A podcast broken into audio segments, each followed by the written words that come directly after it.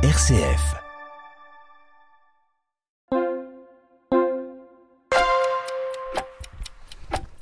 Bonjour à tous, euh, nous sommes aujourd'hui sur notre sixième rendez-vous avec euh, Grégoire Cornelou qui est prêtre à, Saint-Avold.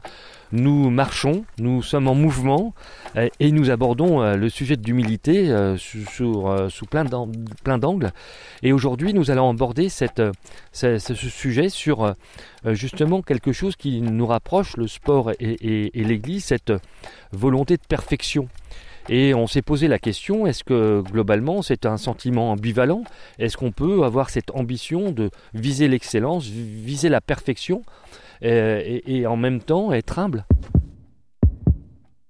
Bonjour, je suis Philippe Gonigan, délégué épiscopal et référent Jeux olympiques et paralympiques pour le diocèse de Metz. Je vous invite à me suivre sur un podcast qui vous accompagnera sur une montée vers Pâques en associant le mouvement du corps à celui de l'esprit. En fait, c'est vrai qu'apparemment, euh, ça peut être contradictoire, mais je pense que dans notre nature humaine qui nous a été donnée par Dieu, il y a cette euh, soif de grandeur, cette soif d'absolu. Et donc, euh, vouloir l'excellence, pour moi, c'est au contraire, c'est humble d'une certaine manière, parce que je réponds à ce que Dieu veut pour moi. Dieu veut que j'avance, que j'aille loin. Alors après, ce qui va faire la différence, c'est euh, euh, par quels moyens j'aboutis à cette excellence? On, parlait euh, ces jours-ci eh ben, justement du carême avec la prière, le jeûne, le partage. Est-ce que c'est pour moi une occasion de, me glorifier? Ou est-ce que c'est une réponse à la demande que Dieu me fait d'aimer plus? Et donc, je pense qu'il n'y a pas d'orgueil à vouloir aimer plus. On pourrait dire que le, seul extrémisme possible, c'est l'extrémisme de l'amour. C'est-à-dire, on va une sorte de radicalité qui va jusqu'au bout du, dépouillement. Et, si on regarde le Christ, eh ben, lui, il a été euh, l'humble par excellence, parce que lui qui est de condition divine, il s'est abaissé et il s'est abaissé ensuite pour nous, pour nous emmener vers le, vers le ciel. Donc c'est euh, c'est une euh, c'est même une nécessité de chercher l'excellence pour moi. Ce qui veut dire en fait que tu décentres euh, cette logique de perfection, non pas dans l'idée de dominer quelqu'un ou de dominer l'autre, mais bien de se mettre dans une dimension de progrès et d'excellence.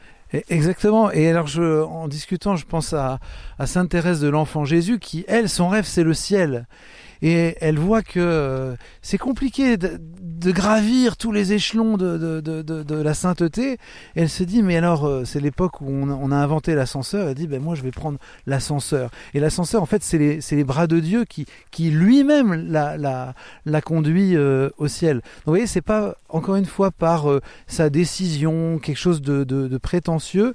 C'est Dieu qui va m'aider à accomplir mon désir qui est au plus intime de moi-même de faire des grandes choses.